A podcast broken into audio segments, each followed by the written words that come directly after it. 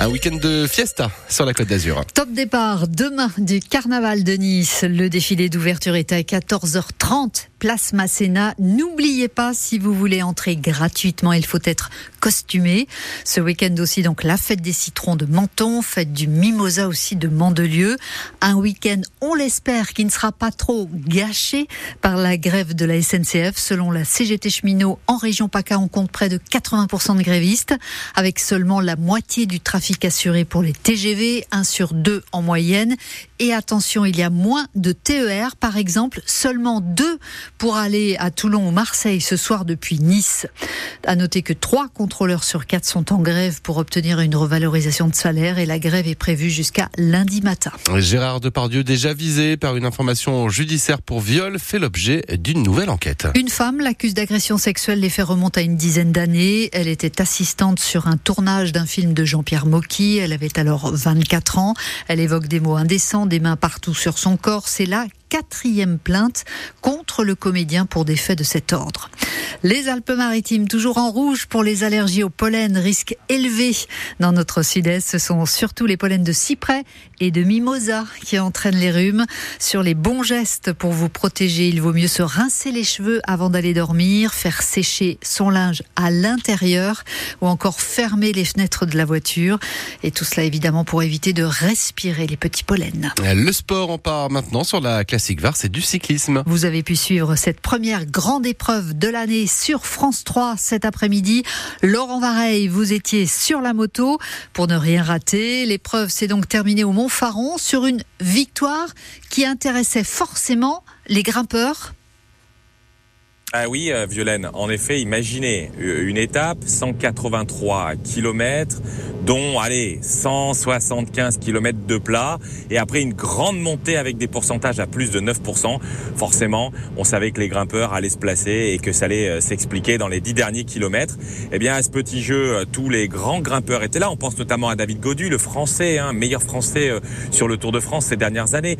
Il y avait Romain Bardet, qui vit peut-être là ces dernières saisons. Et puis, il y avait un petit jeune, un Varois. Il habite presque chez nous, à Saint-Cassien. C'est quasiment les Alpes-Maritimes. Eh bien, Lenny Martinez a coiffé tout le monde sur euh, au poteau. Faut dire qu'on l'attendait et que c'était un sacré grimpeur. Il est chez lui, il a 20 ans et c'est donc lui qui s'est imposé en haut du mont Faron et qui donc empoche, euh, on va dire, cette première édition de la Classique Var. Et nos coureurs, dont Lenny Martinez, quittent le Var. Ils viennent chez nous pour deux jours dans les Alpes-Maritimes. Alors voilà, c'est la particularité, hein, en effet, euh, Violaine, de cette course qui se déroule en deux fois. Il y a eu la classique VAR aujourd'hui et demain et après-demain, bienvenue au Tour des Alpes-Maritimes, une course donc à étapes, à deux étapes, où là, là aussi, il va y avoir euh, de sacrés euh, costauds qui vont s'expliquer. On pense bien sûr à Michael Woods, on pense bien sûr à Romain Bardet que tout le monde connaît. Et là, les équipes, elles vont parcourir les routes des Alpes-Maritimes à travers Levins, Vence, Tourette-sur-Loup. Il y aura la montée du Col d'Ez. En gros, vous l'aurez compris, vu les parcours employés, eh bien tout simplement les coureurs font un petit peu de repérage pour dans une quinzaine de jours. Quand aura lieu le fameux Paris-Nice, on sait que pas mal visent notamment cette épreuve. On pense notamment à Guillaume Martin, le, le coureur de la Cofidis. Eh bien il est là en effet pour repérer lui aussi comme pas mal de coureurs. Demain et après-demain, on aura donc des étapes disputées pour des coureurs qui veulent se placer et montrer qu'ils savent grimper du côté des Alpes-Maritimes pour de futures échéances. Bien sûr, le Tour de France, le 21 juillet, on ne l'oublie pas, avec des étapes azuréennes. Tous ces coureurs-là sont en repérage, on l'a bien compris. On vous suit évidemment tout le week-end. Merci Laurent Vareille.